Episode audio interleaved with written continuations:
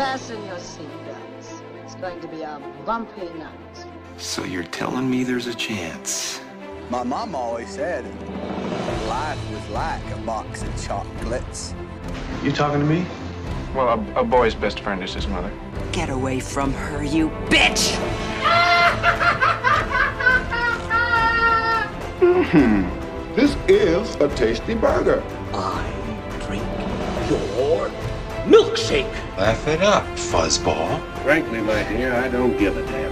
Greed is good. I am Iron Man.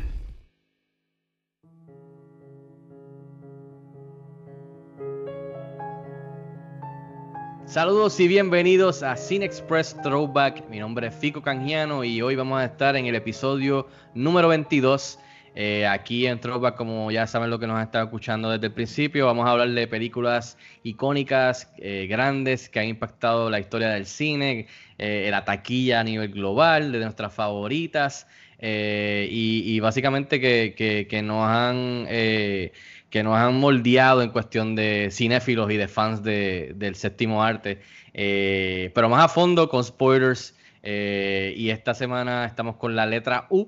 Pero antes que antes de entrar a la película, eh, quiero presentar al, al panel, a mis invitados, a mis colegas, amigos, eh, colaboradores. Eh, el señor José Morales, el filósofo. ¿Cómo estás, José? ¿Todo bien? Saludos, Fico, estamos muy bien. Saludos también aquí a mi compañero Luis y a todo el público que nos está escuchando. Encantado de estar nuevamente aquí en otro podcast. Así mismo, es, gracias José por estar con nosotros. Y eh, tenemos también a- al que ha estado ahí desde el principio, al Kevin Costner, a mi Whitney Houston, eh, el señor Luis Angeret, el bodyguard, la voz del pueblo. Saludos Luis, ¿cómo estás? Saludos, saludos, saludos. El mute, eh, saludos, todo bien, gracias. No, no tengo palabras, de verdad. Qué mejor introducción. Eh, estamos aquí, estamos listos, estamos para mi selección. Quiero enviarle un saludo para terminar esta parte de las presentaciones a nuestro amigo Bobby Bob, que está ausente hoy, y, y pues mencionar en nombre de él que vamos a hacer lo que nos gusta y nos apasiona, que es hablar de cine.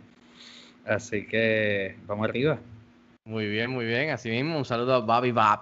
Eh, espero que esté bien y esperemos que te tengamos de vuelta pronto aquí en la silla caliente de El que no ha visto la película. Eh, en esta ocasión vamos a estar con la letra U, como dije. Esta ocasión le tocó a Luis. Eh, eh, Luis, dime qué película vamos a estar discutiendo y por qué la cogiste y si, si te hizo fácil o difícil. Háblanos. Yo escogí con la letra U porque la verdad honesta es que se me había olvidado y empezamos a grabar el último episodio y entonces me enteré que tenía que escoger con la letra U. So hice una búsqueda bien veloz. Eh, tenía varias opciones que una que era muy buena que me llamaba la atención era Unforgiven de Clint Eastwood. Había había una segunda que no me acuerdo y había esta de Usual Suspects. Y pues como yo soy fácil para los misterios así, los heists y todo este tipo, este tipo de películas y la he visto y me gusta mucho, pues la escogí para bajarle a, a- a- los- las anteriores. No, muy bien, y no, y otras películas también hubiesen valido la pena hablar de ellas, así que hopefully podemos llegar a ellas en, en otra vuelta al abecedario, abecedario como hemos estado haciendo. Este, antes de comenzar a hablar de nuestras experiencias viendo la película por primera vez, quiero eh, obviamente hablar del cover y hacer un review aquí como siempre hacemos eh, y darle un shout out a, a Joel Vázquez de Chizo Comics, que es el, que, el artista eh, que nos ha estado haciendo los covers desde el primer episodio.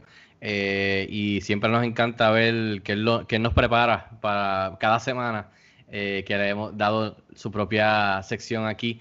Y entonces eh, lo revelamos aquí en la mesa virtual y cada uno pues opina de, de si, si, si le gustó o no le gustó y por qué y si está en el top 3 o 5 de sus favoritos. Así que vamos a, a tirarla aquí en, en la mesa virtual. Déjame, ok, aquí está. Voy a zumbarla. Ahí va, muchachos. Ahí está el cover de hechizo de The Usual Suspects. ¿Qué te parece, José? ¿Lo viste? Mano, me encanta, específicamente porque eh, para mí es la escena más cómica de toda la película. No que sea una película que la estamos viendo, ¿verdad? Porque queríamos reírnos o ese era el plan, pero esa escena de verdad, para mí, eh, personalmente, es una de las más graciosas y, de las más icónicas de la película. A mí, a mí me encanta eso mismo porque obviamente es una es algo que tú vas a reconocer rápidamente. Creo que eh, eso fue ese es el póster básicamente de- del filme y creo y ahorita cuando hablemos de esto eh, fue fue la, la visión que inspiró a, a Brian Singer y a, y a su escritor este McQuarrie eh, en hacer la película. De ahí ellos, con esa, con esa visión, ellos empezaron de este, del line-up. Así que qué cool que Chizo decidió en esta escena. Eh, como dije, es bien fácil de reconocer, eh, es icónica y, especialmente para los fans de esta película. Oye, y, y, qué, y qué mejor y qué orgulloso de tener a, al puertorriqueño en el mismo medio, a, a Benicio, siempre que veo esa imagen, con ese elenco muy, muy bueno. Eh, pero tenerlo ahí en el mismo centro siempre me, me, alegra, diría yo. Este, Luis, no sé qué te parece el cover de Hechizo en, aquí en, en tu selección de esta película. No, eh, me hago eco de todo lo que ustedes han dicho, porque pues, pues sí, eh, eh, es de las imágenes definitivas. Y, y me gusta dentro de, pues, dentro de Chizo nos ha hecho los covers por eternidades, ya se siente. Eh, me gusta este porque como que lo siento como que más clean, como que el fondo es blanco, no, no hay tan, o sea, no es que los cuadritos, a mí me encantan sus cuadritos, pero este como que se ve menos cuadritos. Eso es distinto en su manera y, y me gusta, me gusta mucho. Sí, no, no, y también eh, me gusta el, el, el cuestión de, de, además del line-up de atrás, del diseño de las líneas. Como quedan las ropas, en verdad. Ah, la se ven bien ropa, exacto, la ropa me gustó mucho, que cada color la separa. Eh, y mano, y, se- y tú puedes reconocer a Gabriel Byrne, a Kevin Spacey, a Benicio, a Baldwin eh, y a Pollack, y también el sombreado del background, creo que le añade también a que sea un poquito como tri- tridimensional. Este, así que, pero sí, mano, Hechizo, nuevamente súper. eh, gracias. eh, los que le interesen pueden buscar su trabajo en Chizo Comics en las redes sociales. Eh, si no me equivoco, muchachos, ¿verdad? Tiene un podcast que también habla de- de- de películas o de series o de cosas que le, le gustan y le apasionan y de la cultura popular, creo que se llama Ondas Nerdas, si no me equivoco. Y así que búsquenlo, síganlo, busquen su trabajo, escríbanle. eh, así que está bien activo en estos días. Así que muchas gracias a Joel y Chizo Comics. Así que, como siempre, súper cool ver, ver los covers que nos prepara. Este, así que nada, volviendo otra vez a The Usual Suspects de Brian Singer de 1995, este drama de suspenso, misterio, criminal, eh, con twists and turns. Este, Luis, ya que tú la escogiste, háblanos de tu primera experiencia, si te recuerdas cuando la viste, eh, y esa diferencia eh, ahora, viéndola en estos días para revisitarla. Este, eh, háblanos un poquito de esa experiencia. Pues, ¿cuándo exactamente? No me acuerdo, de verdad. Eh, tiene que haber sido en, en DVD en mi casa ya. No, DVD no, eso es 90. Actually, pues sí, probablemente DVD ya cuando los DVDs, cuando tenía el, bueno, e- el pre-Netflix, que tenías la, la suscripción esa mensual de- de- del videoclub y podías tener una película todo el tiempo o dos a veces. Pues, o sea, yo siempre estaba ahí cambiando películas cada dos días, tres días y probablemente ahí fue que la vi. Porque pues ya había escuchado y panas me habían dicho. Y no era tan vieja en ese momento, estaba como cinco años. So, de aquel momento, o sea, es demente, en verdad. eh, va a ser el tema eh, probablemente principal y controversial de esto, pero pues, pues Kevin Spacey está cabrón, en verdad. y, y me, me- me gustó muchísimo. Y no la volví a ver honestamente hasta ayer. Y cuando la estás viendo con conocimiento de las cosas del final, lo ves un poco distinto. Eso, no sé si ustedes comparten esa opinión, pero pues ya, yo- pues, pues ya yo sé que tú eres.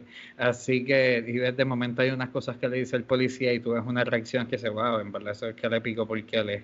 Pero cuando tú la estás viendo la primera vez, es como que no, mano, este tipo en verdad no controla sus emociones claramente. Y, y, pues le cambia un poco, supongo, la dinámica verla, pero es distinto. No es malo, pero es distinto definitivamente. Y, anyways, me gustó muchísimo, por si acaso. No, que no se piense que no. Estamos claros, si usted fue tu pick.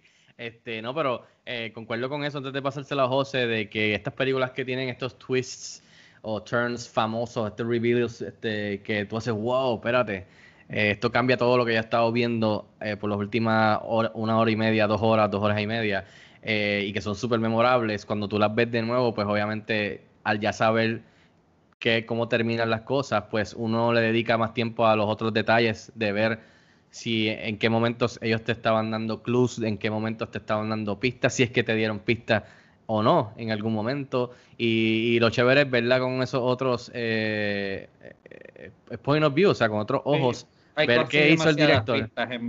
Sí, a ver qué hizo el director y el guion y el de fotografía, si jugaron contigo, eh, si te estaban poniendo del frente los crumbs si de alguna manera te diste cuenta en tu tercero fourth viewing de otras cosas nuevas.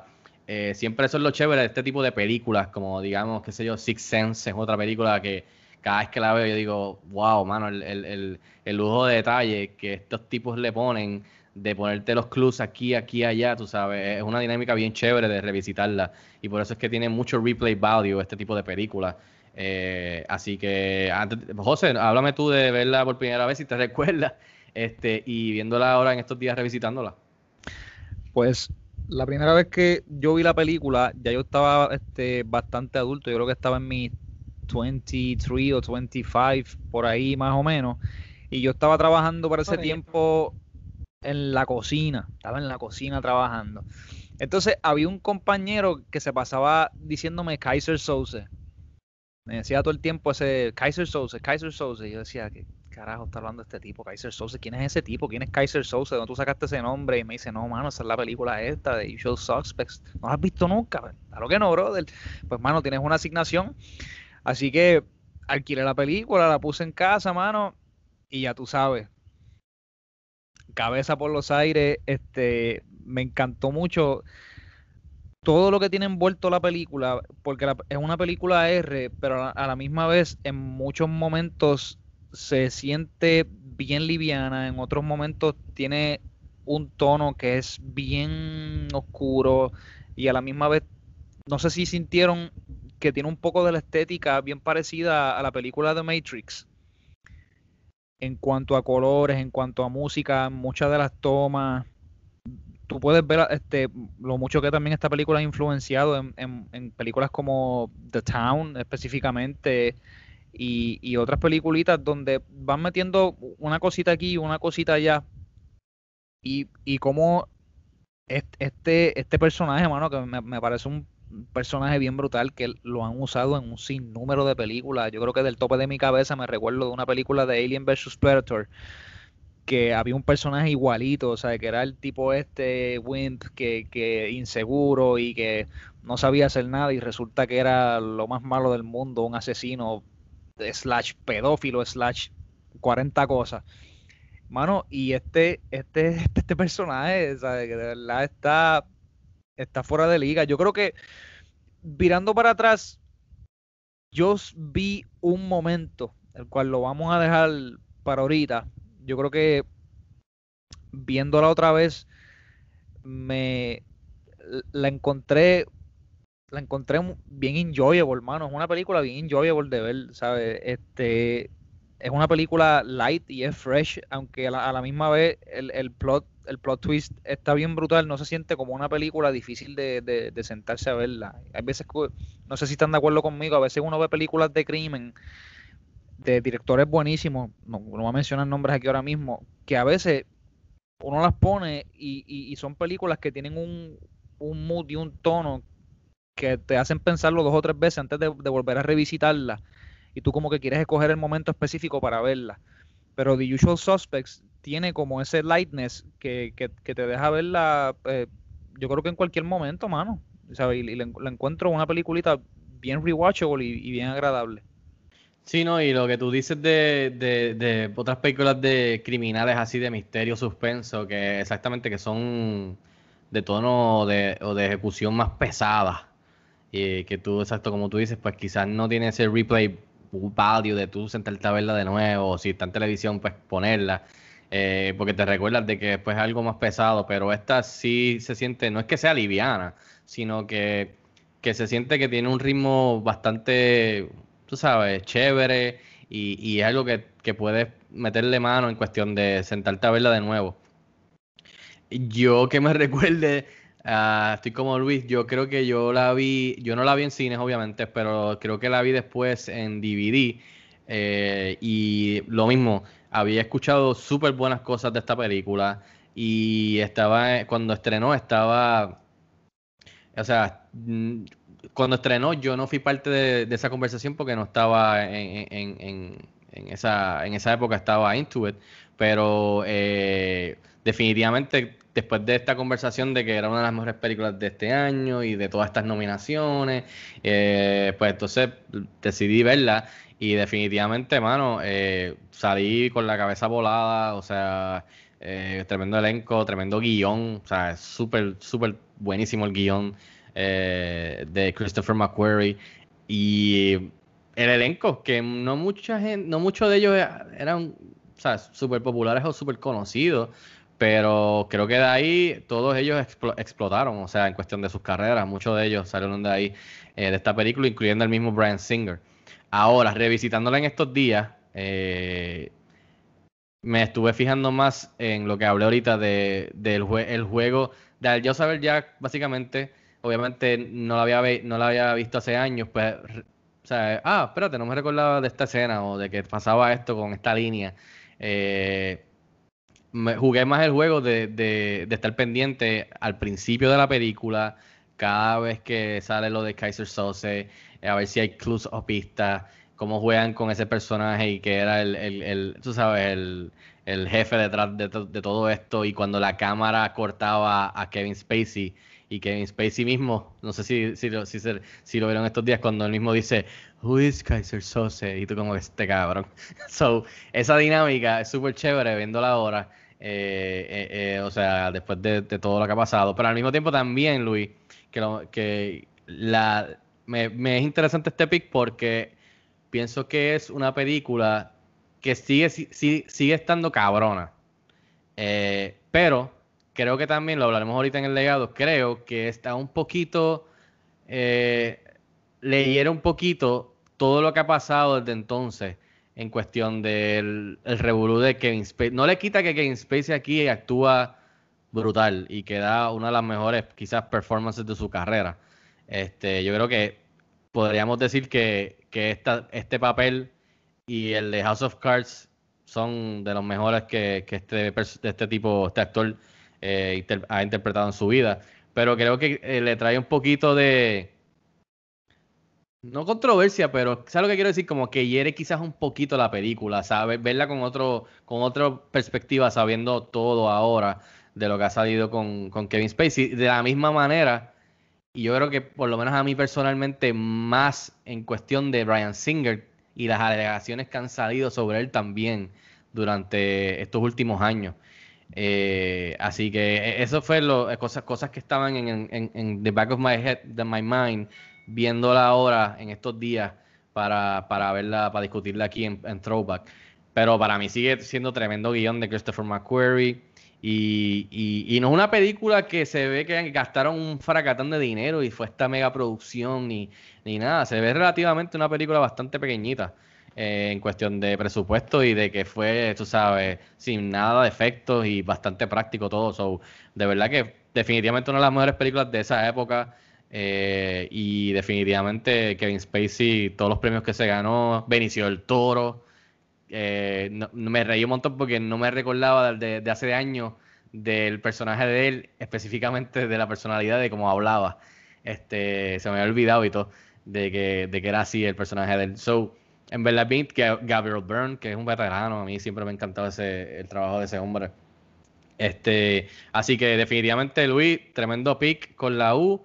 creo que no, no podía fallar con las, con las que mencionaste, pero creo que The Usual Suspects definitivamente es una película memorable, más que nada también por lo del aspecto de, de- de- del misterio y del reveal y del twist, que también está ahí arriba con, con, con Sixth Sense y estas películas que tienen estos reveals, de que es de los que yo digo, de que estas películas tú las ves cuando las ves por primera, por primera vez, son de las que te, te, te sacan de cantazo la alfombra, dice, de pull the rug out from under you. Y tú te escocotas y te quedas como que, diablo, estos tipos me cogieron de pendejo. Eh, como que tú te quedas mirando el televisor así como que, hmm, como Robert De Niro. You, o sea, you guys, you guys, yeah, you guys me cogieron, ustedes me cogieron, ustedes son ca- o sea, estos cabrones me cogieron. Así que yo, yo cuando la vi por primera vez me sentí así como que, estos tipos en verdad se guillaron. So, eh, again, tremendo pick para, como siempre hacemos muchachos, para, para dar algunos datos, datos importantes de la película. Esta película estrenó el 25 de enero del 1995, estrenó en Sundance, en el festival, y a mucha gente le gustó, eh, y por ahí pues ya estaba este, este hype de la película. Tiene una duración de 106 minutos, eh, de Gramercy Pictures, dirigida por Brian Singer, que lo conocemos como de la franquicia de X-Men, de X2, eh, Superman Returns, tenemos Valkyrie, tenemos App Pupil, que se, que se pierde un poco en su, en su, en su carrera, pero muy buena la película. Eh, producida por obviamente Brian Singer y Michael McDonald, escrita por Christopher McQuarrie. Eh, el elenco tiene a Stephen Baldwin, Gabriel Byrne, Chas Palminteri, tiene a Kevin Pola, Kevin Spacey, Benicio del Toro. Y yo no me recordaba, tiene a Giancarlo Esposito de, de la serie de, de Breaking Bad y, de, y ahora también que sale en, en, en The Mandalorian y próximamente va a salir en la segunda temporada de The Boys en Amazon, que es buenísimo actor Giancarlo Esposito. Entonces, la música estaba, estuvo a cargo de John Ottman, la fotografía Newton Thomas Siegel y la edición de John Ottman, que me estuvo curioso, que uno no ve eso mucho hoy día, que el, el que estuvo a cargo de la música, John Ottman, fue el que estuvo a cargo de la edición. Eso es algo que casi no existe hoy día, que no se ve mucho. El presupuesto fue de 6 millones, en la taquilla hizo 34.4 millones y básicamente la premisa obviamente ya, ya estamos discutiéndola a fondo, pero es de este, esta persona que sobrevive, eh, el único que sobrevive esta masacre que hay en un tiroteo en un banco, en un, eh, allí en un revuelo que se forma. Esta persona es la que sobrevive y, y, eh, y lo están entre- interrogando básicamente para buscar información y sacar información de qué fue lo que pasó. Solo está básicamente contando qué fue lo que pasó, ¿verdad? Desde su punto de vista. Eh, y, entonces también es de este revolú que comenzó todo con este lineup eh, de estos cinco delincuentes que son este que se encuentran eh, randomly en este en, en este lineup eh, policial, o sea, esta formación que, que es donde las personas van a ¿cómo se dice eso? A, a sacar a la persona que está del, del lineup de como testigo de que de que fue esta persona. Así que eh, definitivamente, eh, o sea, tiene, tiene, tiene ese aspecto de, de crimen, como digo, criminal, no, no tanto tirando a Fincher, pero creo que o también vi un poquito de, de estas películas criminales de investigación de Fincher, pero obviamente más del lado de los, de los delincuentes, en cuestión de cosas que logró. Tiene 89% en Fresh and Rotten Tomatoes. Ganó dos premios Oscar, mejor guion original para Christopher McQuarrie, mejor actor de reparto para Kevin Spacey, nominada a mejor película en los BAFTA Awards, eh, ganó mejor guion adaptado y mejor edición. Eh, nominada a tres Independent Spirit Awards. Eh, Brian Singer ganó mejor debut en los primeros Empire Awards. En el 2008, EFI eh, la nombró la, la décima mejor película de misterio. En el 2003, EFI la nombró, nombró a Ver- Verbal Kint como el, el- número 48 de los mejores héroes y villanos. Eh, Entertainment Weekly la nombró número 13 de los Must See Heist Films of All Time. Empire, eh, la magazine de Empire ranqueó a Kaiser Sose como, como los 69 en el poll de los 100 Best Movie Characters Ever. Y en el 2013 el WGA, que es el Writers, Writers Guild Award, la nombró número 35 en su listado de los mejores guiones de todos los tiempos. Que eso es bastante high en ese listado de, de películas, eh, de guiones eh, de los mejores de la historia. Así que muchachos, eh, entrando aquí en el Meet, eh, del podcast donde podemos discutir la película en cualquier aspecto que queramos. Si quieren mencionar algo e interrumpir, bienvenido. Aquí podemos hablar de la trama en sí, de los personajes, de lo que logró la película, cosas que nos encantaron y cosas que no nos, no nos gustaron tanto, el twist en sí. Eh, vamos a empezar con Luis, que esta es la película de Luis. Luis, este, algo que, con, que, con qué quieres empezar a, hablar de esta película, algo que te haya gustado o alguna área técnica o, o de los temas que explora la película que quieras discutir para empezar. Pues yo me quedo, o sea, de, de, de, lo más que me gusta es la química y, y, y, los diálogos entre el Kevin Spacey y el policía, que es Parmentieri, que o sea, él tiene una cara de esas de mafioso que, que, que, que es innegable, pero en esta sede de policía, pero o sea, como que sigue teniendo esa cara y es bien imponente. Y, y pues Kevin Spacey está haciendo su personaje que es todo lo opuesto. Y y es bien interesante y me encanta y pues obviamente no, no, se ve tanto porque de, eso muchos brincan a la dramatización de, de, de la historia que él está haciendo, pero, pero es de las partes que más me gusta. Eh, como tú mencionaste, Benicio, pues me da una pena que muere tan joven también. Eh, fue el sacrificado, eh, no llegó hasta el final con el equipo pero, pero me gusta mucho él de verdad, ¿sabes? Y, y, en aquel momento, pues uno no, no, tenía casi idea y mira ahora, 25 años después, 25 años después, eh, a cuánta gente inspiró, como, como hablamos con el amigo Armando Riesco, de seguro, este es uno de los muchos que vio a Benicio y, y fue de las cosas que lo movieron, estoy seguro. Eh, Ah, mano, no sé, hay tantas cosas bonitas que decir que le dejo a ustedes. Este, José, si quieres seguir, ¿qué, qué, qué, qué tal? Que háblame de, de, la película, ¿qué área quieres hablar? Pues el, el, yo creo que el, lo más específico es el personaje de, de, de, de Kaiser Souse, lo, lo, lo, que más me gustó de la película. Ese big reveal al final. Este, me gusta porque aquí, aquí están presentando, ¿sabes? Se, se, hablaba y siempre se ha hablado de, de, de, la, supervivencia del más apto o, o, del hombre más fuerte, tú sabes, el que, o el que tenga más alma o el que tenga más músculo. Y aquí llega este tipo, ¿sabes? Con algo donde mucha gente dice que Darwin se equivocó. Y es que ¿sabes? Muchas veces los que ganan no, no son entonces los, los, más aptos en esa parte, sino los más aptos de acá arriba, de, de, de la cabeza, de los que tienen el, el, plan, de los que están jugando el juego de ajedrez. Y fue algo bien impresionante, ¿sabes? Tú enterarte al final y viéndola otra vez, que yo, digo que la segunda vez que la ves entonces es, es el verdadero arroyo bichuela de esta película. Tú ver cómo este tipo se, se juega a, a todo el mundo mientras la historia va corriendo es, es, épico. De verdad, me encanta. Yo creo que si en algún momento yo vi como que algo de lo que él tenía ahí dentro, digo, y este soy yo, tú sabes, que quizás yo me estoy equivocando en esto, esta es mi interpretación, pero en un momento cuando el detective lo, lo está, sabe, como, como empujándolo con lo que le está diciendo, en, específicamente en la parte don, donde él le dice que él es más inteligente que él, o, o, donde él sabe, they, ha, they have this, the, the, the, murderer figured out, porque pasa esto donde los meten y el tipo que les está durmiendo, pues entonces eh, eh, yo quiero decir que este es el típico tipo que siempre que siempre cae de pendejo, mano. O sea, él, él, él, la persona esta que se cree que ya se lo aprendió todo o, o que ya, ya, ya, tiene el juego figured out y, y siempre está por encima. Y él darse cuenta al final que, que, que, este tipo que él tenía al frente de él era, era el villano de la película, mano, diablo. Eh, eh, para mí lo fue todo. Fue ese, ese humbling down.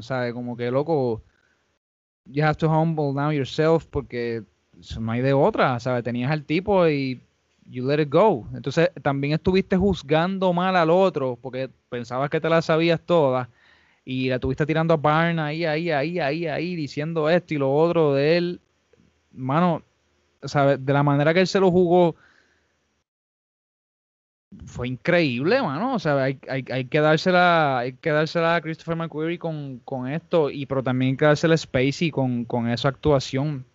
Y fíjate, esto también es un tema que quiero enganchar porque los otros días estaba viendo un par de peliculitas de, de, de este director, Roman Polanski, que yo sé que también está pues, metido en muchos de los bochinches bien parecidos a los que Spacey también se le, ha acusado de. Y lo que quería traer al tema era, nosotros podemos separar a, estas personas de sus proyectos, ¿sabe? De su vida personal. O, o, o, llegamos a este punto donde vamos a descartar todo esto que ellos hicieron. No estoy defendiendo a estas personas, por si acaso. No estoy defendiendo, yo no estoy de acuerdo con nada de lo que estas personas han hecho o hicieron o sigan haciendo. Pero sí creo que cabe reconocer que en, algún momento, o sea, hicieron dicho papel o dicha película y yo, a mí se me hace bien difícil, ¿sabe? Como que dejar totalmente a un lado esos proyectos donde ellos brillaron en algún momento o, donde hicieron algo de verdad que, que bajo mi subjetividad pues estuvo bastante bien en pantalla. A veces yo sigo revisitando muchas de estas películas y sí, me pasó como te pasa a ti, ¿sabes? Que tengo esto en la parte de atrás de la cabeza, pero a la misma vez me digo, ¿sabes? Podemos separar el proyecto de la persona. No sé, tampoco es una pregunta que me, que me atrevería a contestar, pero la tiro allá afuera, a ver a dónde llega. Yo creo que no, no, y que eso definitivamente es una dinámica que vale la pena discutirlo. Como te dije, yo en esta ocasión lo tenía en el back of my, of my mind porque es algo bastante o sea, reciente, fresco, de los últimos dos o tres años. Eh, luego me puse a averiguar sobre la película y creo que en el, en el, estaba leyendo que en el que en el 2017 en una entrevista, creo, no, si no me recuerdo, lo leí, o sea que lo pueden buscar online, que Gabriel Byrne dijo que en el set de esta película creo que cerraron o shut down filming por un día o dos porque habían surgido alegaciones de Kevin Spacey en el, de, de, de, de cosas como esta en el set de esa película. Entonces, luego le leí que Brian Singer desmintió y negó que nada había pasado en ese momento. Eh, o sea, en el set de su película. Porque pero al mismo, tiempo, otro. pero al mismo tiempo, tú ves que Brian Singer tiene todo este caso montado encima hace un par de años también, que, que tú estás como que uno defendiendo al otro, negando que el otro, pero entonces el otro, Gabriel Byrne, que, que casi no habla, pues sumando que esto pasó en ese momento. So, cosas como esas que, que en verdad no necesariamente deberían estar atadas, porque yo entiendo lo que tú dices, José. O sea, uno, yo no tengo problema con reconocer de que Kevin Spacey en esta película tuvo, estuvo, o sea, es, un, es una bestia. Y que Brian Singer con esta película, la, o fue buenísima película. Y que también ha tenido otras películas muy buenas, como la de X-Men, X-Men 2. O sea, ha tenido varias películas buenísimas en su carrera. Y Kevin Spacey hasta con recientemente con el papel antes de que le pasara todo el revolú con el de House of Cards. O sea, estamos hablando de los papeles, los mejores papeles, el mejor trabajo posiblemente que este actor ha hecho en su vida. Y que jamás va a volver a hacer. Este, so, es, es algo bien interesante que cuando pasen 20, 30 años, 50 años y, y, hablemos, digamos que estos actores ya no estén con nosotros, tú sabes, o que ya hayan muerto en el futuro en cuestión del legado de, de ellos y el legado de esta película y de las actuaciones en esta película, como siempre hablamos al final. So, es una dinámica bien interesante de, de, de donde tú separas la vida personal del artista y la, el arte que crea. Así que, es bueno que lo traigas a colación, José. Este, porque definitivamente en repeat viewing ahora, viendo esta película, hay muchas cosas que, que, que, que pueden afectarlo.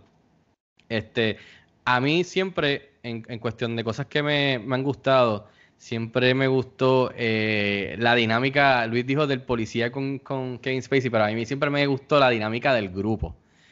No tanto del personaje de Kevin Spacey, eh, porque ya cuando uno tiene el reveal, pues viéndola de nuevo, pues ya uno sabe qué es lo que estaba haciendo, pero más de los otros o los otros integrantes. Eh, Baldwin siempre. Baldwin era bien intenso. Baldwin siempre me tripió de principio y viéndola en estos días bravo, porque en verdad la energía que trae ese papel está buenísimo.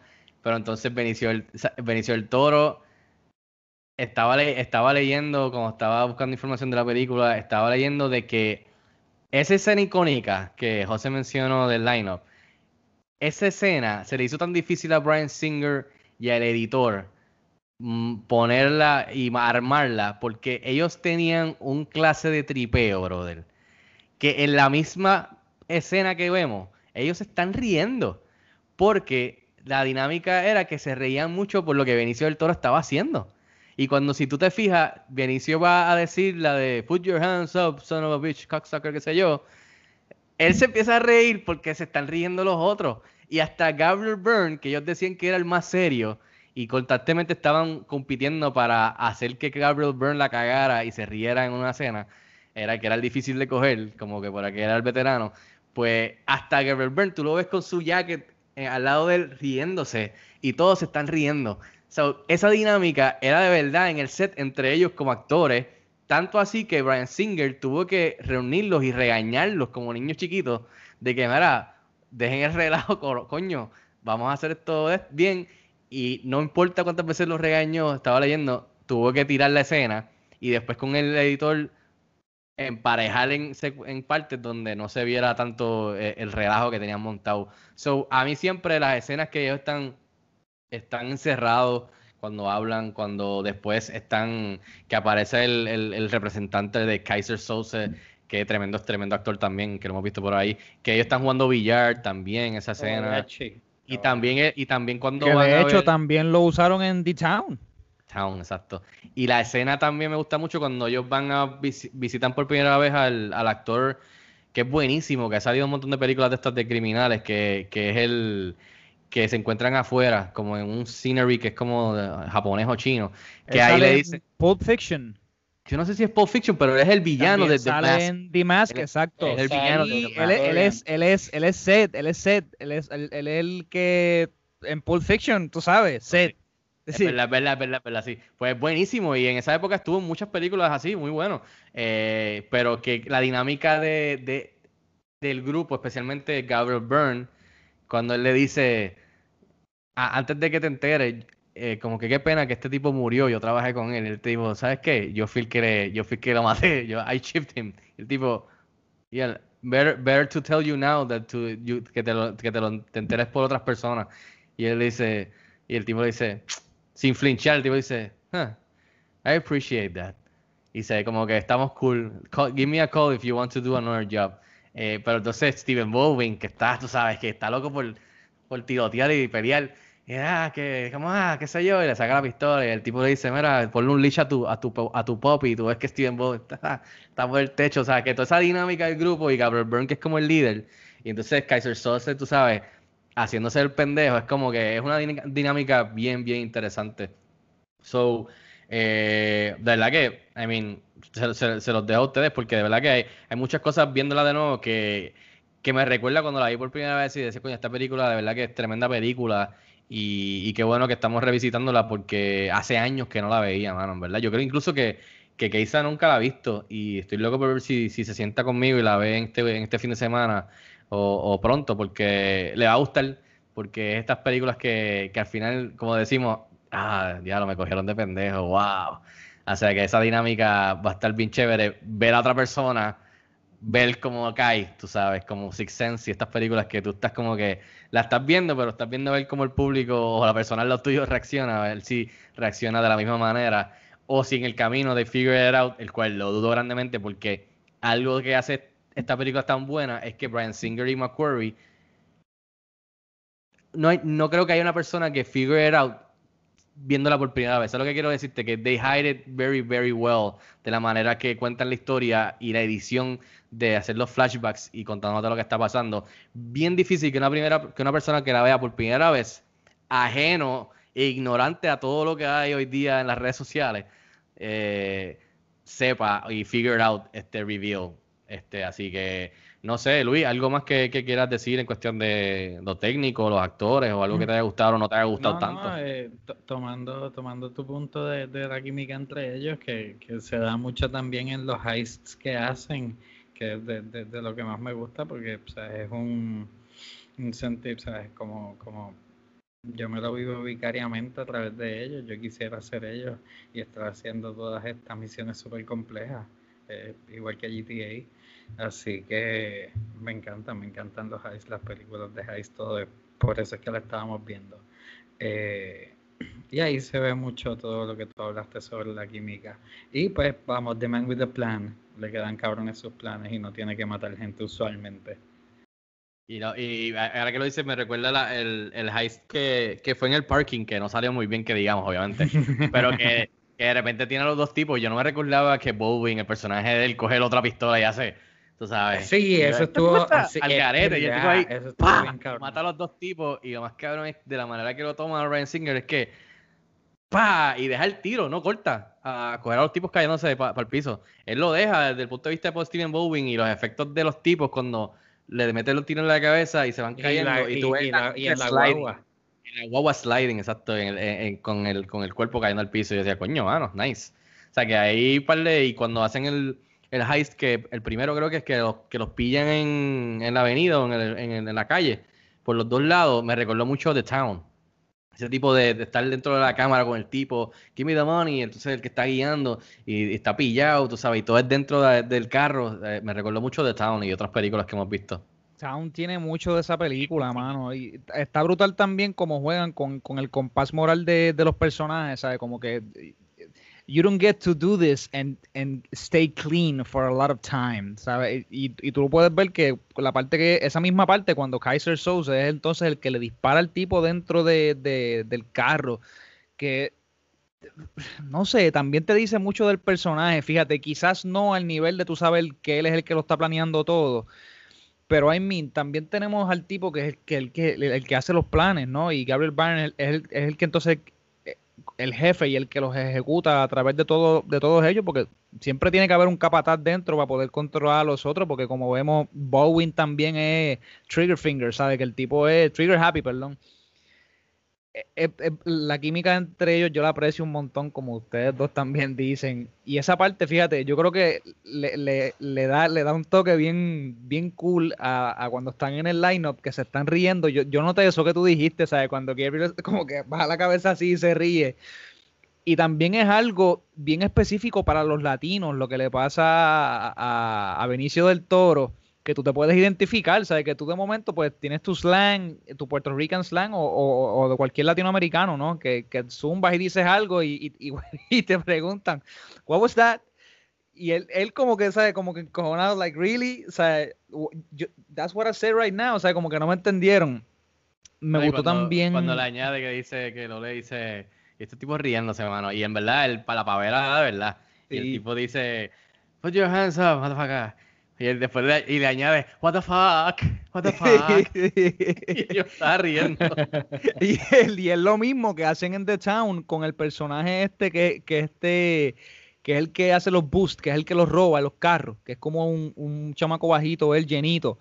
Él hace algo bien parecido. Entonces, yo, yo recuerdo que en una parte dice, This shit doesn't sound authenticious. Yo creo que él literalmente usa esa palabra, pero él cuando lo está imitando lo hace así, de una manera bien graciosa.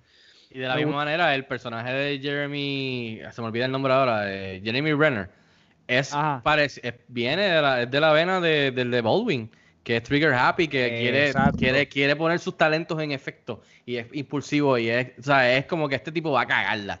Loco, ponte en línea, porque o sea, la va, a buscar, va a haber una manera que la va a cagar, igual que en The Town, el personaje de Baldwin. Y es cuando llega ahí, pero oye, yo, yo, yo no le vi otra, o sea, eso tenía que pasar sí o sí. A la, a la que el otro tipo sacó la pistola y ya ahí se jodió todo, ¿sabes? ¿Era esto o eso? La cosa es que también la escena donde Baldwin se pone los espejuelos, manos, eso yo le encontré bien funny. Y el tipo allá arriba, ¿sabes? Disparándole a, a los otros dos al lado de él, mano, eso, eso fue eso fue bien cabrón. O sea, yo dije, diablo, ¿sabes? Qué, qué cosa loca. Tú montado en un ascensor y disparando hacia abajo. Uno quizás se acostumbra mucho a ver este tipo de escenas en, en- en muchas películas y uno lo ve como algo normal. Pero, mano, o sea, eh, eh, no sé, ¿sabes? Eh, Eso tiene que estar bien cabrón, hacer algo así, ¿sabes? Tú tener los balls to, to pull something like that off.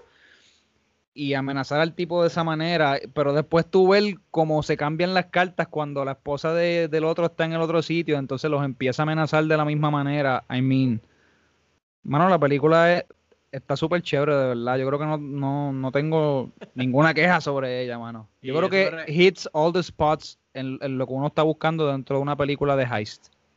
Antes de pasárselo a Luis, me recuerdo también que volviendo a esa escena de la, de- del parking bajo techo, que cogen a los dos tipos y el personaje Steve de Baldwin coge las dos pistolas y, y mata a los dos tipos con un headshot. A mí se me olvidó que él hace todo eso con las gafas puestas, con las gafas puestas, que un parking bajo techo oscuro, con las gafas que él tenía Oakley. Sin perder eso. el estilo, Sin perder- no, sin perder el estilo, pero sin perder la vista oscura, por encima oscuro del parking oscuro, más las gafas Oakley, y el tipo hizo eso. Yo decía, diablo, este tipo es un badass. En verdad, olvídate. Este, Luis, ¿algo más que quieras mencionar? Quizás hay algo, muchachos, que no doesn't hold up, que quizás no nos gustó tanto viéndola en esta ocasión. Yo, honestamente, diría que no, en verdad, nada.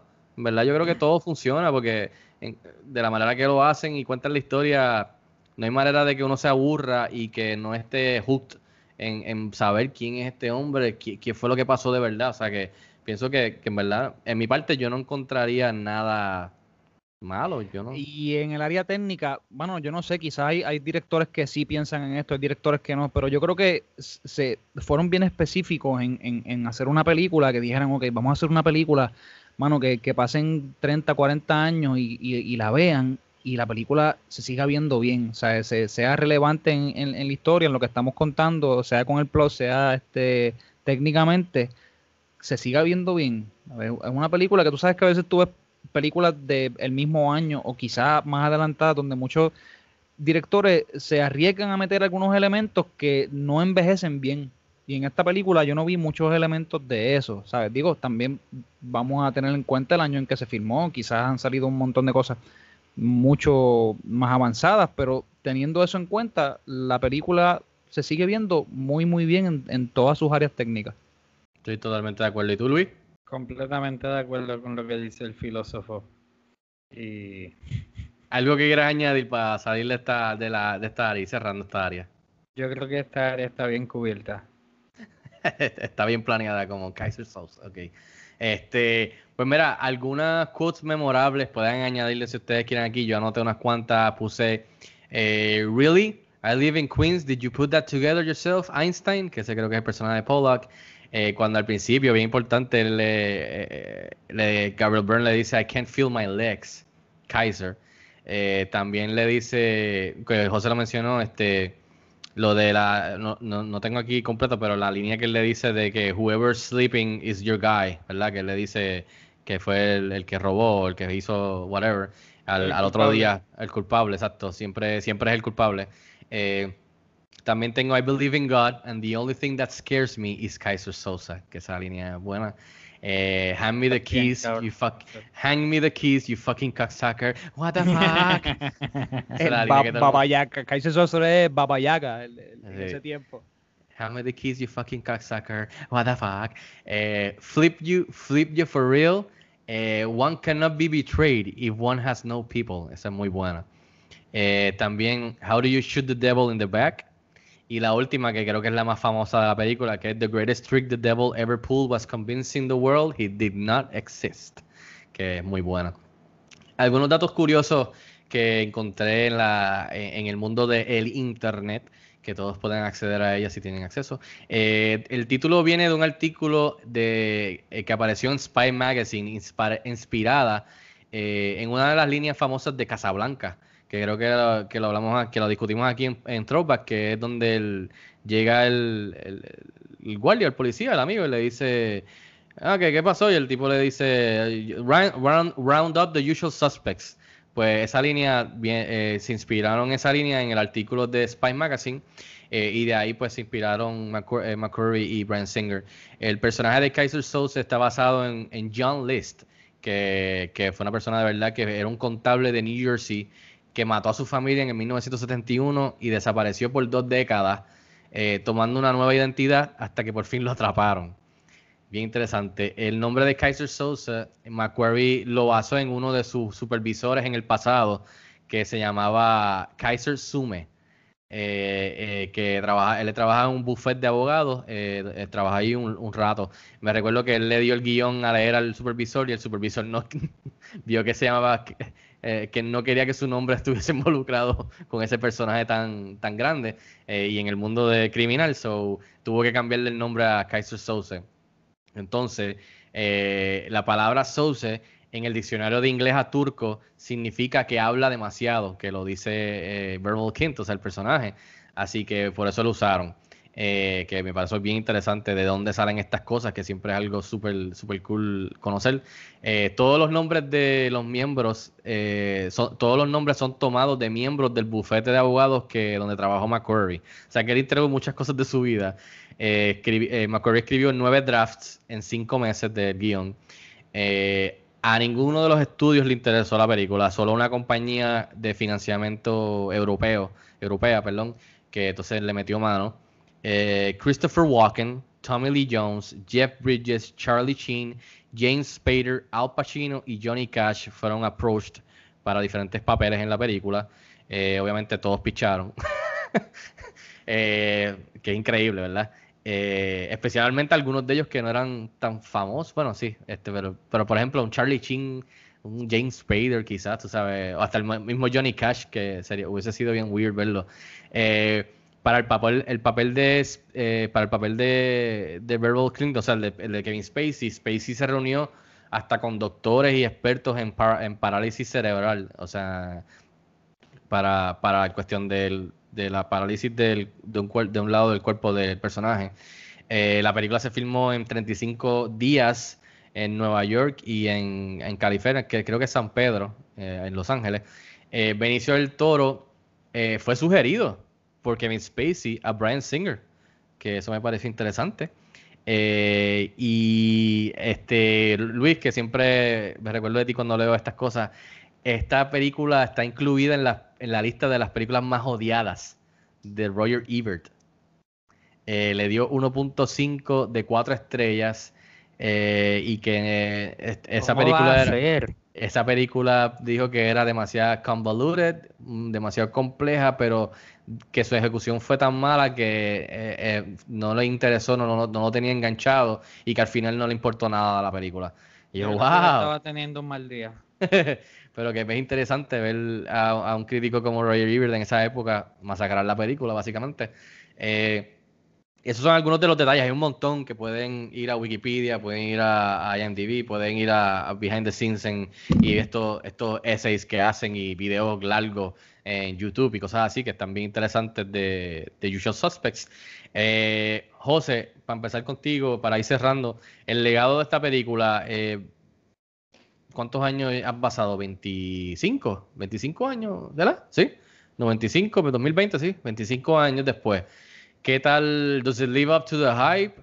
Eh, ¿Crees que el, legado durante los últimos años ha estado, o sea, se ha mantenido bien? ¿Crees que, pero, que, corre riesgo de aquí en los próximos 10 o 15 años más? ¿O piensas que está bastante bien por, sea, por lo que estamos viendo ahora mismo y nosotros estar hablando de ella hoy en, en Throwback? Yo creo que yo creo que está súper safe. Yo creo que es safe decir eso también porque to- todavía tú sigues viéndola y te la sigues disfrutando. Y como, pel- como película, ¿sabes? Como un proyecto cinematográfico sigue haciendo mucho sentido. Tú la ves y como bien dijimos, ¿sabes? No pudimos ver de qué área podemos sacar que este tipo fue. Angélica estaba al lado mío, mi esposa, y ella estaba diciéndome, no, es, es Byron, es, es él, es él, es él, es él, es él. Y yo, y yo acá sabía como que, ¿sabes? Yo, yo por dentro estaba como que, you sucker, ¿sabes? No, nadie lo saca. Cada persona siempre dice lo mismo. Yo he visto esta película varias veces con, con gente al lado mío y siempre piensan que es Burn, loco, siempre. Y tú puedes ver que la película es, efectiva, ¿sabes? Eso, eso, es, eso es lo que el director quiere, que tú pienses que no es quien es, como él- se remonta a lo que él dice del diablo, ¿sabes? Al, al quote que tú dijiste ahorita. En esa parte, y siendo la parte técnica también, una que tú sigues revisitando y tú puedes ver que, mano, se ve súper bien, es un proyecto que ha envejecido de maravilla y es súper rewatchable y, también le podemos añadir ese factor de comedia que lo encuentro como un roller coaster ride. O sea, a, veces es como lo que hablamos ahorita. Hay películas que quieren ser bien serias y eso no está nada mal, eso no está nada mal. Pero a veces cuando tú le inyectas ese, po- ese poco de comedia y de la manera que, que ellos lo hicieron, es súper efectiva. Entonces, eh, eso se convierte en un factor que te hace querer verla de nuevo. No sé si entiendes lo que quiero decir, ¿sabes? Yo nada más por ver las escenas donde ellos están eh, con el tú a tú, el corillo peleando, mano, ya con eso a mí me compraron. Porque es lo que a mí me gusta de muchas, de muchos heist movies, ver, ver, ver estas personalidades diferentes, eh, ver cómo a veces uno se odia con otro. Me recordaron mucho las películas de que son súper famosas, que son de los heists que ellos roban arte, Ocean Eleven. Ocean, los Ocean, Ocean. Ocean, mano. Yo no sé, a mí me gustaría hacer una pregunta, o sea, si ustedes pudieran vivir en un heist movie, ¿cuál sería? Loco, pero, ah, en uno en específico. Ya lo son En uno en muchas. Yo- Yo, específico. sé cuál, yo sé cuál. Ok, zumba la tuya. Yo creo que yo me voy con Heat, con Robert De Niro y Al Pacino y Val Kilmer. ¿De verdad? Yes. Dinos encanta esa por película. qué. ¿Por qué? Porque me gustaría estar involucrado en ese, no sé, en ese, en ese mundo en Chicago con, con, con el grupo que está haciendo el heist con Robert De Niro y Val Kilmer y, y tener a un Al Pacino detrás de nosotros como un cat and mouse game, que pero con al mismo tiempo respeto por lo que los dos hacemos, ¿me entiendes? Que, que esa película es más de eso, de- del respeto que existe en ese cat and mouse game, este, hasta que pues obviamente tiene el, el final, que, sea, hasta donde va a llegar y tiene que llegar. Pero, pero sí, también me, me fui serio, pero ti- entiendo obviamente la dinámica de, de, de, estar o sea, chisteando y los chistes en, en Ocean's Eleven y cosas así. Incluso ahí me tripean un montón las películas de Nicolas Cage, de, de las que roba cosas, artefactos de históricos, como las de National Treasure. A mí me tripean y estoy loco que hagan una tercera, así que tampoco me molestaría estar con Nicolas Cage por ahí robando cosas históricas. Definitivo. ¿Qué me cuentas tú, Luis? Eh, bueno, yo, yo estaba, de verdad estoy así como bastante abrumado porque hay tantas, pero una que me vino a la mente que es random, pero en verdad es buena por los actores. Eh, si fuera como que voy a janguear con ellos. Eh, Discord, no sé si se acuerdan de esa película, que es con Edward Norton y, y De Niro, Yep. que está Marlon Brando también. O sea, de verdad es, es una película que estoy seguro que solo la vi en el cine una vez, pero, pero siempre la he tenido en la mente. Debo verla de nuevo. Pienso que ese corillo estaría bien, cabrón. ¿Y tú, A mí, a mí lo que me llama la atención es, eh, yo creo que, por ejemplo, el- lo que me gusta de Oceans eh, y, y no es, ¿sabes? Es que no son está- demasiado. Actually, The Italian Job es buena también, me acaba de Exacto, la mente, también. perdón. Pero yo creo que lo que me, lo que me gusta del tema es cuando ellos entonces están robando algo que no es dinero. Que al fin y al cabo es valuable, tú sabes, siempre se le puede sacar algo, pero cuando se va ese, ese factor que a veces va mucho más allá del dinero, que, a veces es un factor de apreciación al arte y de la subjetividad que, que, que- que tú puedes tener a la hora de, de- de, vamos a decir, tú robarte un cuadro que te gusta aunque sea valuable, vamos a decir que tú lo vas a robar y lo vas a poner literalmente para verlo en tu casa. Cuando mucha gente pues le, le gustaría pues, tenerlo en sus manos por, por lo que cuesta, por lo que vale y por lo que le puede sacar. Yo creo que hay algo bien romántico acerca de eso, aunque sigue siendo un delito. Pero el, el corillo y, y ver cómo estas cosas, ¿sabes? Como they pulled it off, no sé, yo creo que es, es un proyecto bien parecido a hacer una película o, o- o hacer cualquier otra cosa que tú tengas en mente que se hace, o sea, que es algo compuesto de, de- de- de muchas personalidades, de un grupo de personas. Yo creo que, como les dije, hacer una película tiene que ser algo bien parecido a eso. O sea, como muchos directores que son introvertidos al fin y al cabo se terminan juntando con un montón de gente igual que ellos o sumamente diferente para poder sacar este proyecto a flote. Es, es algo de verdad que me parece bien interesante. Eh, Luis, en cuestión del el legado, eh, Does It Live Up to a Hype? 25 años después, se ha, ha envejecido muy bien. ¿Cómo la ves en los próximos 20, 25 años? Eh, después de que estemos, desde que hemos estado hablando de ella aquí, este, en cuestión de, de que es considerada una de los mejores guiones de todos los tiempos y, y una película muy buena, eh, saliendo Pero- de los 90. Lo- eh, eh, es verdad, Esa- esas distinciones son reconocidas. Eh, la- sí, yo, sí, yo- la de- yo- yo, en, en- en mi opinión está underrated y casi, casi desapercibida 25 años después. Bueno, So, no- te menciono lo de, lo de, por ejemplo, el WGA, eh, la tiene ahí arriba entre los top 30, te- te- creo que es 35 en el listado de ellos, de esos polls que hacen de críticos y de, de expertos. So, eh, pero Bueno, sigue, por sigue con tu punto, pero sí, puedo ver que sí iba- está... Iba, iba- iba a decir por ustedes los críticos, perdón. Por los críticos está, está, está bien, está bien reconocida, pero no sé si por la gente como yo. Ese es mi punto. Estoy de acuerdo. No, pero, no, no, no- no sé cuánta awareness hay, eh, ¿sabes? O, o cómo una persona puede llegar, porque si dice, pues, Kevin Spacey. ¿quién es, quién es el, el director? A Singer, ese es un problemático, lo descarto, le pichea sus cosas, cancel culture. Eh, ¿Quién es el actor? ¿Quién se la come? Kevin Spacey, no, no la voy a ver. Pero Yo creo que, que la película tiene algunas cosas en su contra para mantenerse tan vigente. Eh, y es una pena, porque en verdad es un palo. Pero pero pues así es la vida, nosotros no escogimos las acciones de, de, de estas personas, esos intérpretes. Eh, Completamente de acuerdo, Luis. Eh, eso es lo que yo hice alusión ahorita, que, que, que va, va, merece la vale de que este par- sea parte de la, de la discusión, porque eh, uno, uno puede hacer la distinción y separar, como dije, el artista y lo que el artista en su aspecto personal y privado y las cosas que hace tras bastidores, pero y del arte que crearon en, cierto momento con otras personas haciendo esta película. Eh, pero pienso que sí, eh, eh, es, es un problema que va a tener en el futuro con las generaciones nuevas que no saben de estos actores y tan pronto vayan maybe quizás a considerar verla, gente a su alrededor señalen, eh, espérate, eso es este tipo y después lo sabes, they go down the rabbit hole de buscar información de que, ah, diantre, esta persona hizo esto, tal. No, no, para el carajo, ponte ahí este The Mandalorian. Estaba dando un ejemplo, ponte ahí, qué sé yo, algo en Netflix. Tú sabes, lo que quiero decir es que, que a lo mejor van para, se van a sentar a verlo, van con la intención de ver algo que todo el mundo ha dicho que es uno de los mejores guiones uno de los mejores reviews de todos los tiempos, pero de repente ¡eh! hay varios hurdles eh, de- debido a, a, a estos problemas que han salido sobre Kevin Spacey y definitivamente también Brian Singer.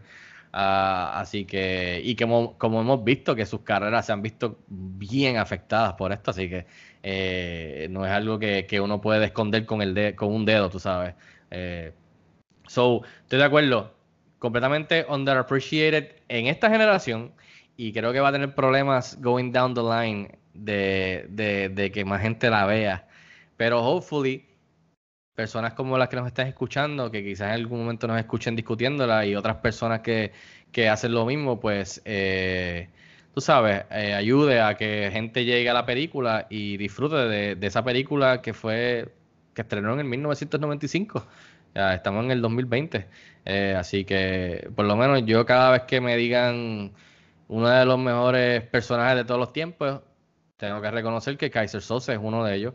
Una de las mejores actuaciones, tengo que mencionar Kevin Spacey, de una de las mejores actuaciones. Tengo que mencionar que uno de nosotros, de uno de los nuestros, está en el mismo medio de ese lineup, que es Benicio del Toro, ganador de Oscar y uno de los mejores actores que hemos tenido.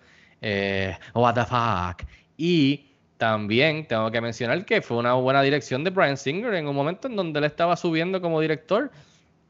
O sea que, y, y, y nuevamente tengo que mencionarla como una de las mejores películas en cuestión de reviews y, de twists and turns, de cogerte de pendejo eh, con un review al final. Definitivamente está de arriba. O sea que, por lo menos yo voy a hacer mi ejercicio y yo sé que ustedes también, cada vez que surja la oportunidad de, de mencionarle en alguna de esas categorías, porque de verdad que la película es muy, muy buena y merece que más gente la vea, eh, especialmente la generación nueva que no sabe nada de esta película.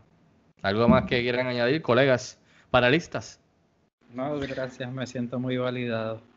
Que el, detalle que trae Luis, Luis, de verdad, te la tengo que dar, mano. A, a- veces a nosotros se nos pasan tantos detalles y tú de momento sales de la izquierda y tácata.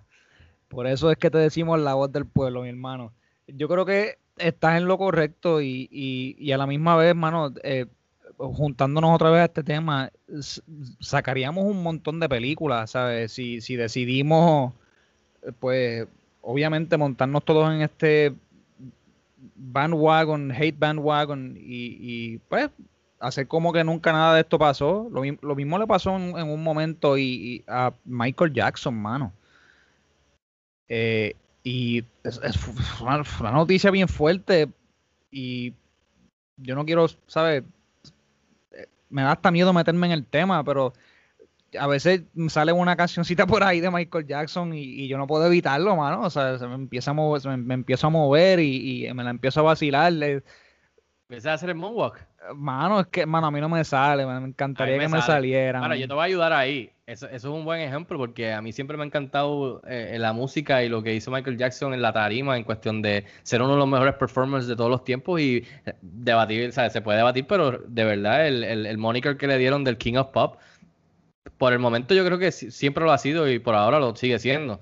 Eh, quizás en algún momento cambie en, el aspecto de la música y, y de performing, pero si todas las cosas que han dicho que hizo tras bastidores, eh, Michael Jackson era un puerco.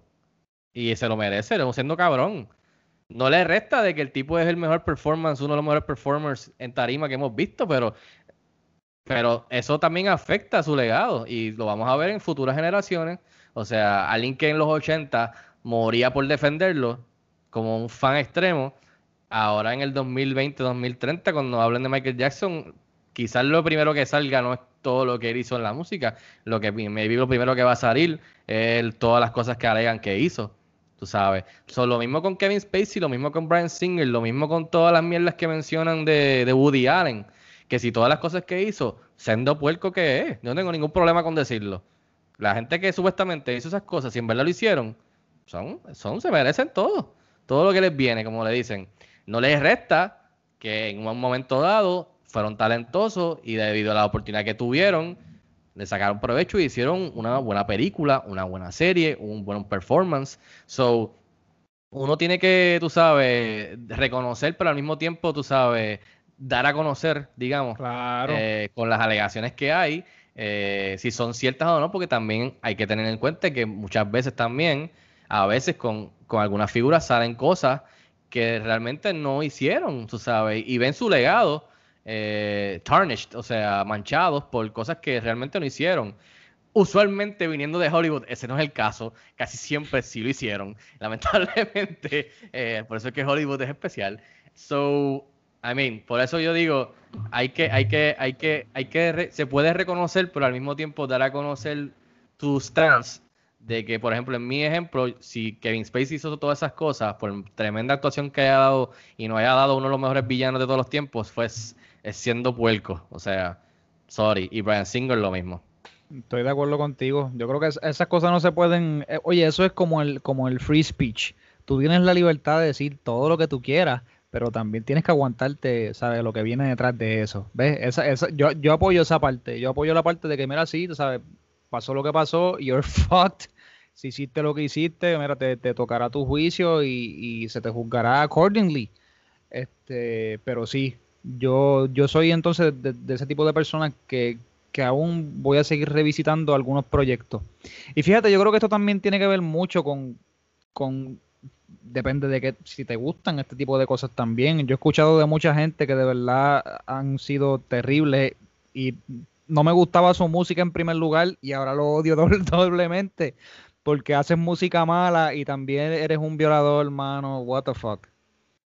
No sé. Yo creo que deberíamos Sí, yo- cambiar el yo- tema yo- porque yo creo que ahora Hollywood, no. Hollywood también tiene un montón de bochinches todavía que si llegan a salir al Pues- aire se van a ir un montón de actores por la borda que, que son actores con los que nosotros crecimos, que lo vimos en child movies. My God. A veces a mí me da mucho miedo por ese, por eso mismo, pero, pero ya uno de adulto, pues ya uno puede dejar, soltarlo es más fácil y dejarlo, o sea, y move on. Porque, por ejemplo, vamos a, vamos a decir, uno de mis actores favoritos desde que yo soy chamaquito, o sea, teenager, cuando empezó y explotó, es Jim Carrey. Mañana sale una noticia de que Jim Carrey eh, hacía durante su época de Dumb and Dumber y Liar Liar y toda esta que estaba, tú sabes, le pagaban 20 millones y estaba en su heyday. Pues tras bastidores estaba tocando niñas menores de edad o haciendo cosas con niñitos o, o- o- qué sé yo, cosas así o un caso de rape, de violación o ah, tú sabes, algo así. Y a mí me va a doler un montón porque es un actor que es de mis favoritos. O sea, te estoy dando un ejemplo, obviamente hipotético, en cuestión de, de, de, de que a veces yo mismo tengo miedo de que algunos de nuestros favoritos salga de repente estas alegaciones, tú sabes. Pero es a lo que hemos llegado, tú sabes. Y ¿sabes qué? Mejor que salga a relucir y que salgan estas alegaciones si en verdad pasaron, porque eh, creo que sería mucho, o sea, definitivamente sería peor de que nunca salgan a la luz.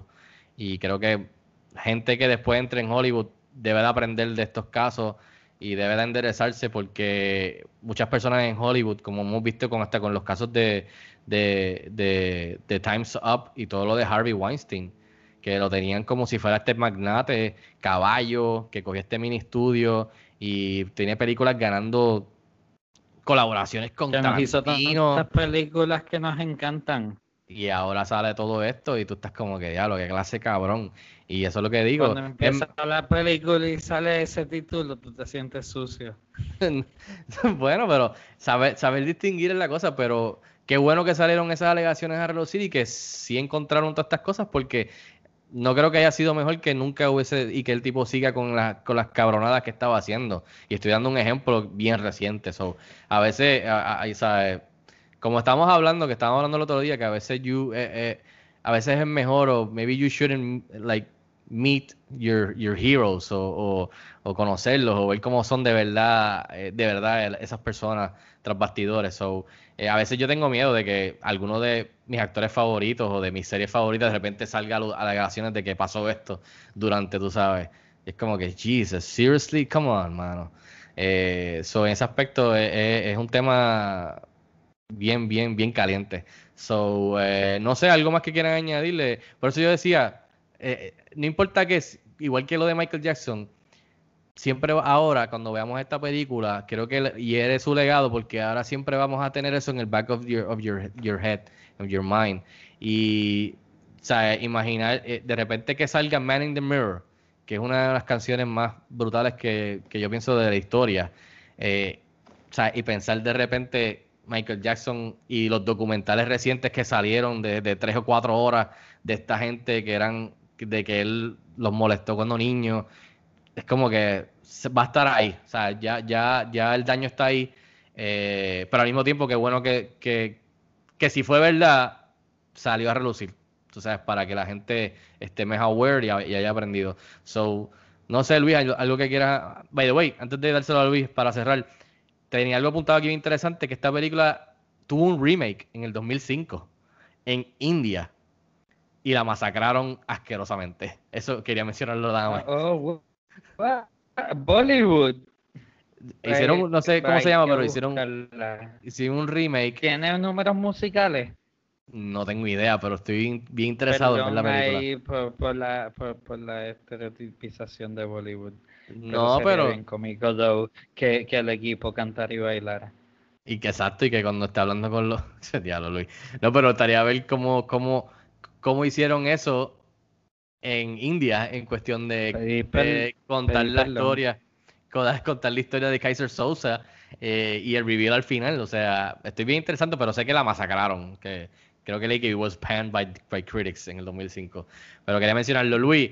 Te lo paso para cerrar eh, en cuestión del legado. Sé que lo mencionaste y José también. ¿Algo más que quieras añadir para The Usual Suspects del 1995? Pues nada, de de verdad, si te soy honesto, yo estoy bien sorprendido por las reacciones de ustedes, porque después que, o sea, la puse y la vi y me la gocé, pero aún así dije, pues, pues, pues nada, por lo mismo que dije, pienso que, que a nadie le importa ya, quizás yo soy aquí un bobo y en verdad cogí una película que es del montón, pero, pero no, para nada. eh, me siento validado, como dije ahorita, y, y qué bueno que se la disfrutaran y qué bueno que esto va a servir de instrumento para eh, propagar el evangelio de The Suspects.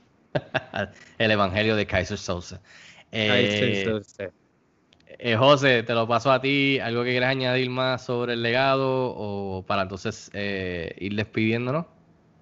Nada, yo creo que ya abarcamos suficiente o lo bastante con, ¿verdad? Con, con el tema completito, pero nada, yo, yo le in- invitaría a la gente en- a hacer lo mismo, a, que- a que miren la película si no la han visto y, si la vieron ya, revisítenla, eh, llévense a varios amigos, cómprense unas buenas cervezas y prepárense para un buen rato.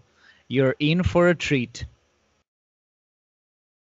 Así que eso fue la discusión este, con la letra U de Usual Suspects, el pick de Luis, muy muy bueno, véanlo como dice José, revisítenlo, eh, véanla con alguien que nunca la haya visto y que esté, ah, o sea, que no sepa nada de ella, a ver, va a ser una experiencia muy chévere eh, ver la reacción de esa persona, eh, voy a ver si lo puedo hacer con, con mi esposa y ponérsela.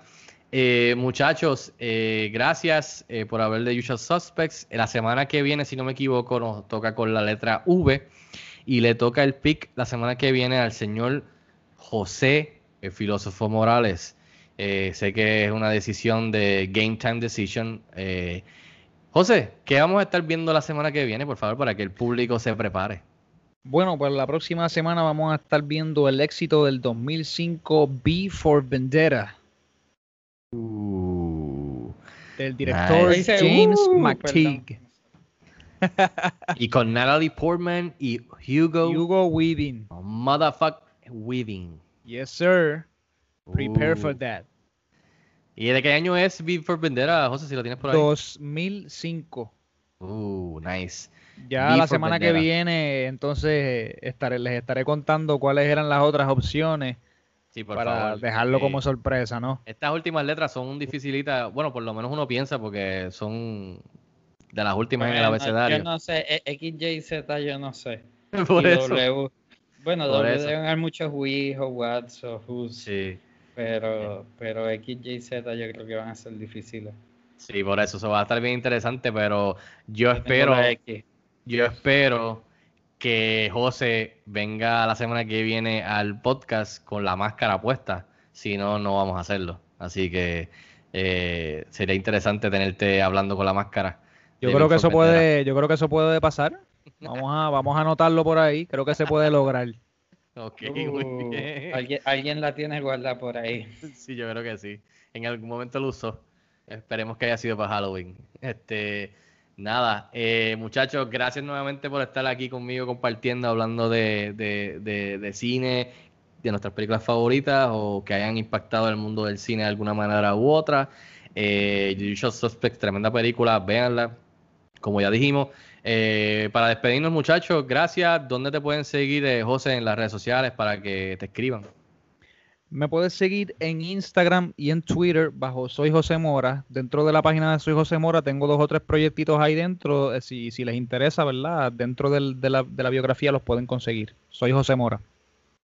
Muy bien, José, gracias por estar con nosotros. Y por último, eh, el filósofo, eh, el responsable de, No. de, de este heist film. Eh, Luis, ¿dónde te pueden seguir? Eh, yo no sé el filósofo, el filósofo es José, por si acaso. Ay, perdóname, me Yo, confundí. yo, que- yo, yo, que yo, yo soy un, un- mero eres la espectador. voz del pueblo. Yo, como yo, yo, dije. yo, yo- Tú eres Yo Kevin soy- Costner tirándose de No. pecho mientras está la canción, cogiendo el bullet. eh, y yo soy Whitney Houston y tú eres Kevin Costner, no, Bodyguard. no, yo soy más el fly on the wall mientras ustedes hablan de cine. eh, Twitter, ¿Dónde te Luis? Angelet.